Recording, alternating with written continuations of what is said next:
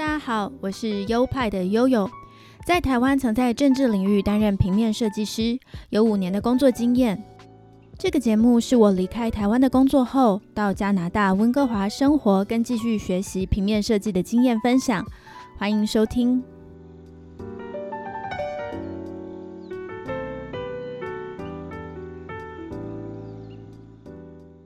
Hello，大家好，欢迎来到优派 Podcast EP 四十九。现在看到台湾的新闻，就是疫情案例飙得很高，然后选举的气氛越来越浓厚了。另外，我也注意到台湾的气温好像还是十几度，诶，好奇怪。我记得以前四月就开始变暖了，诶。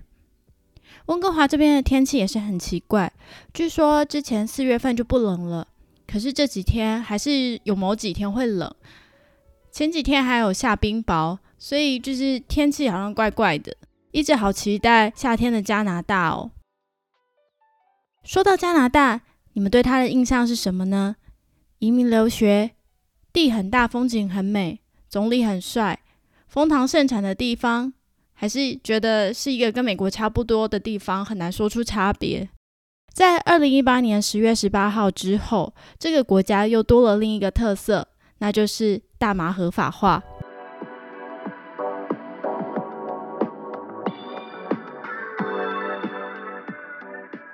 这集上线的时间是四月十九日星期二，隔天就是四月二十日了。四月二十日对于大麻爱好者来说是一个重要的节日，因为四月二十日是世界大麻日。为什么这天是大麻日？据说原因有很多种说法。在网络上看到比较多人说的是，一九七一年的加州有一群圣拉斐尔高中的学生约好要去找附近传说中的一片大麻田。时间呢，就约在放学后的四点二十分，而四二零就成为行动的代号。之后，他们一起抽大麻的时候，也会以四二零来问候彼此。后来，这个团体其中一个成员跟乐团圈混得很熟，代号四二零也因为乐团的巡回而传开。而四二零代码的全球化，是因为一本倡议大麻合法化的杂志《High Times》的编辑 Steve Hager 把这个元素带入他们的杂志之中。杂志甚至还到荷兰去参加博览会，四二零就这样成为全球的符号了。所以我觉得这一集在这一天跟大家介绍加拿大大麻的合法化，最适合不过了。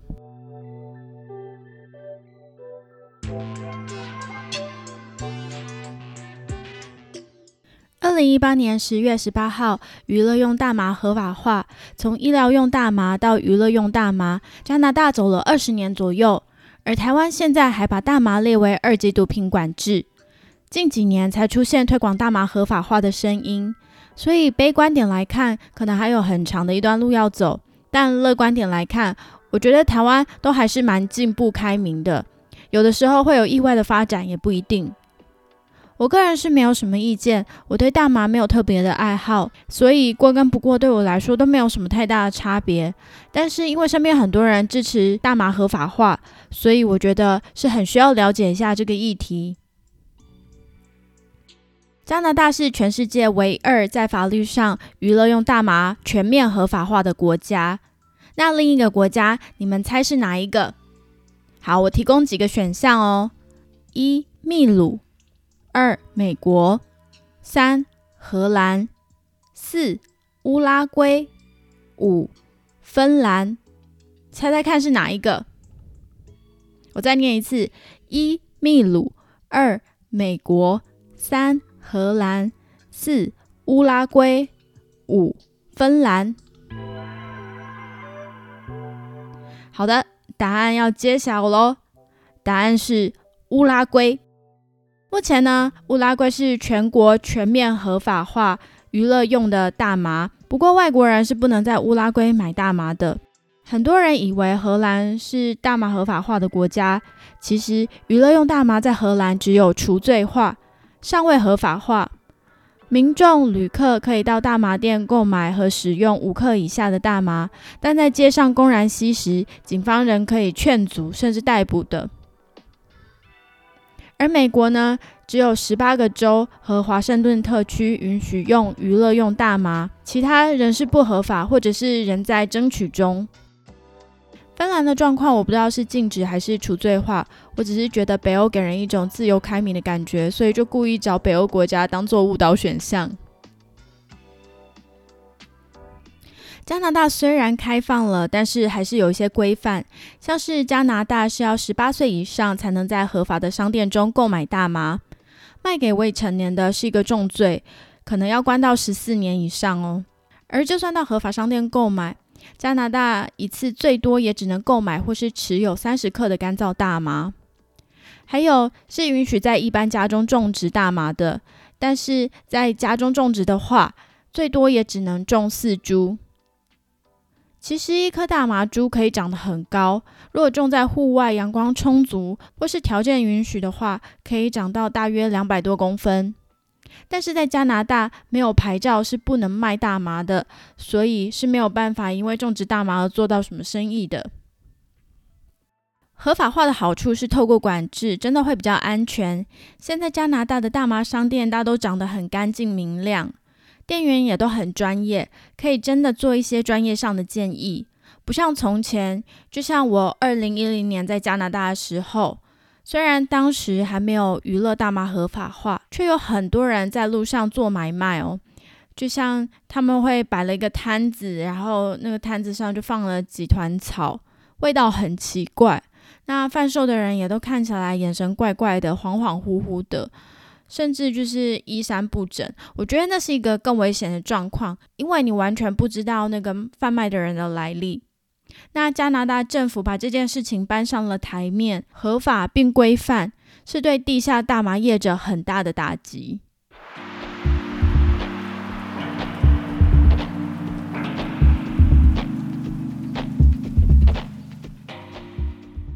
很多人对这件事情是有疑虑的，像是他们会认为大麻合法化会增加民众的吸食率。所以我上加拿大政府官网看统计资料，我发觉二零一九年跟二零二零年的两年的吸食率呢，其实是差不多的，并没有增加的迹象。每天吸食的人大概占百分之十八跟十九，那其他频率的吸食者这两年是没有什么增加，没有什么没有什么太大的改变，数字几乎都是一样的。然后二零二一年又比二零二零年的比例再下降一点。所以合法化并没有导致吸食率逐步提升，反而在去年是下降的。第二，吸食大麻真的有那么可怕吗？很多赞成娱乐大麻合法化的人会主张，大麻其实是没有什么太大的伤害的。但其实我看到的资料呢，都说大麻对人体的害处究竟到什么程度，目前医界还没有断论。有些科学研究说，吸过大麻的人确实是会在短期内脑袋变差，比如说记忆力跟脑袋处理资讯的速度会变弱。长期吸食更会造成呼吸系统的损害。那也有研究说，大麻容易导致思觉失调症的高危险群发病。另一方面，也有科学研究指出，比起酒跟烟的危害，大麻的毒害算是低的。酒跟烟都可以直接造成致命疾病，但是大麻没有，就是没有一种死因是直接跟大麻有关联的。那以成瘾性来说，大麻也没有烟酒这样容易成瘾，甚至远低于止痛药物或安眠药。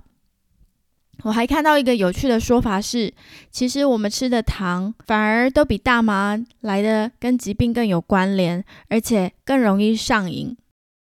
大麻其实是对某些人有帮助的，像是减低化疗后的不适感，或是缓和重病的痛苦。那还有帮助忧郁症、失眠者，能够让他们放松，对他们的情绪上有一点帮助，还有帮助他们睡眠。那还有说法说，如果大麻合法化了以后，就能让对烟酒成瘾的人转向以大麻来取代，这样相较之下都是比较无害的选择。我听跟大麻相关的 podcast 节目，他们会有时候会请到一些呼大麻的人现身说法。那普遍都说是不会因为吸食大麻后就去尝试其他毒品。因此，很多人在说的大麻会不会是引领大家进入毒的世界的入门品？答案是不会的。依这些有经验的人是这样说的。但是我也在温哥华，几乎每天都可以看到呼麻呼到腔掉的人呢，就是他们看起来就怪怪的，超级恍惚，有些举止怪异，有些会在街上大吼大叫，有些衣衫不整。为什么知道他们是呼麻的人呢？因为他们身上都有很重的大麻味。我不太喜欢大麻味，所以对那种味道真的是蛮敏感的。温哥华甚至有一些人会在车站旁边直接吸食大麻。在温哥华反而很少看到喝酒喝到腔掉的人，因为加拿大是不能随便在公共场所喝酒的，只能在一些他们规定的店里、餐酒馆、pub 啊，或是室内。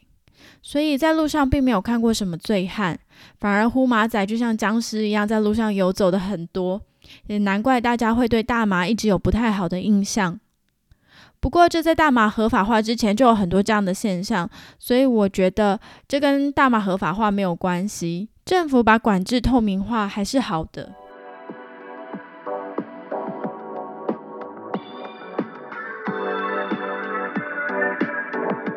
大麻被列为毒品，跟大麻长期遭污名化有关。或许很多人已经知道这件事，但我还是在这里讲一下，为什么大麻的名声变得那么臭的原因。大麻在历史里面很早就被使用了。中国的《本草纲目》里面就有记载，它说可以祛风止痛。印度很早也有人在使用它，直到一九三零年，因为墨西哥政治局势不稳，大批的移民就跑到美国去。可是当时美国处于经济大萧条，自己也不是很好，所以对这批墨西哥来的移民来瓜分他们的资源感到很不爽。墨西哥人从故乡带来了吸大麻这个习惯。当时刚上任的美国联邦麻醉品局局长就结合了民众的反移民情绪，指称墨西哥人带来的大麻是毒品，开始大刀阔斧的彻查，搞得自己很有政绩这样子。他还利用了媒体的渲染，指称国内的犯罪暴力问题呢，都是源自于大麻，将大麻的恐惧种植于人民的心中。后来加上有止痛药的上市，商人们更可以借由大麻的无名，让自己的商品取代成分天然能止痛的大麻。后来跟着美国的价值观，世界各国也对这个了解不深的物质产生了厌恶与恐惧，这就是大麻被视为毒品的原因。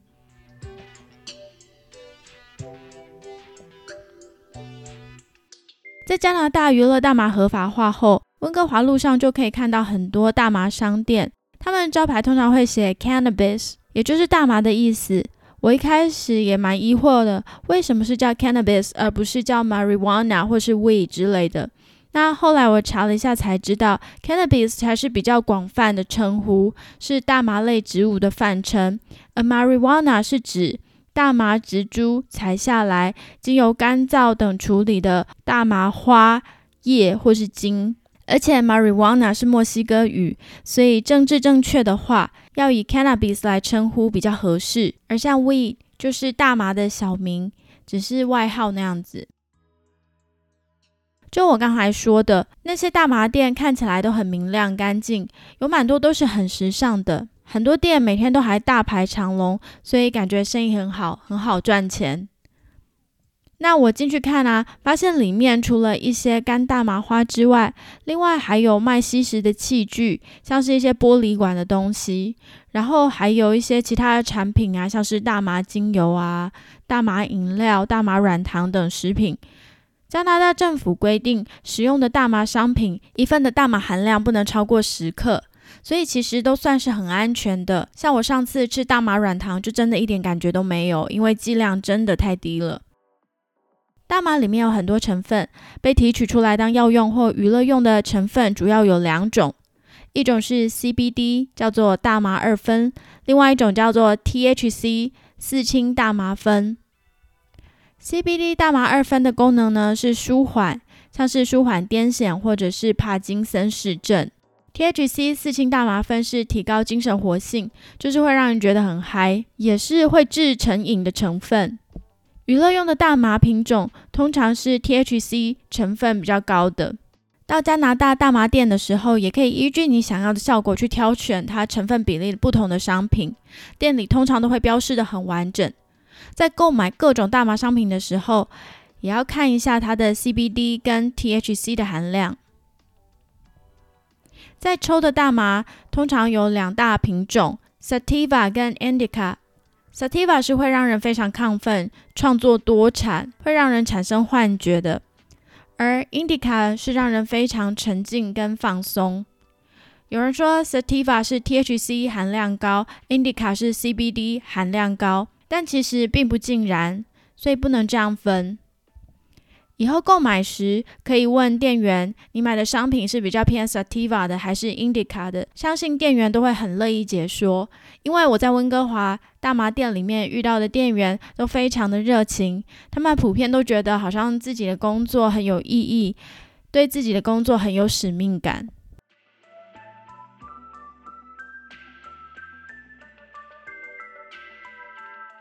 刚刚讲了一些大麻的好处，但就像我刚刚讲的，我也看过吸完大麻后那些恍惚的僵尸。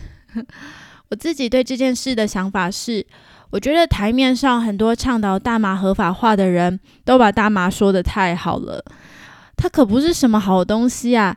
资料显示，它对人体的危害都还没有定论哦，所以大家应该要小心。不应该说它比酒跟烟不危险就去使用它，这样的逻辑根本不对。这样子来说，应该是要更避免烟跟酒吧。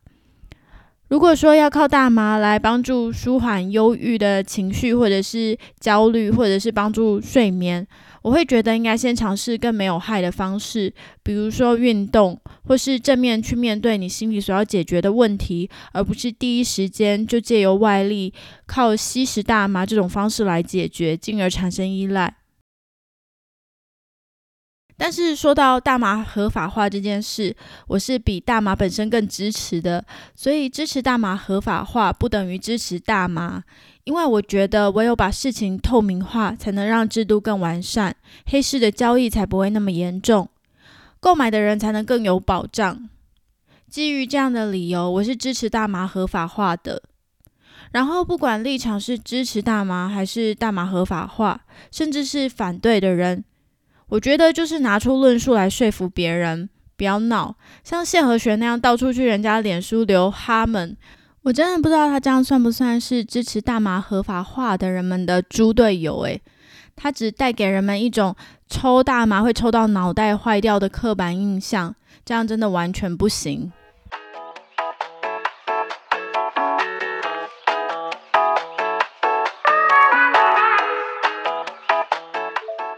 好的，本集真的是有很多我不懂的知识，所以做完这一集也算是长知识了。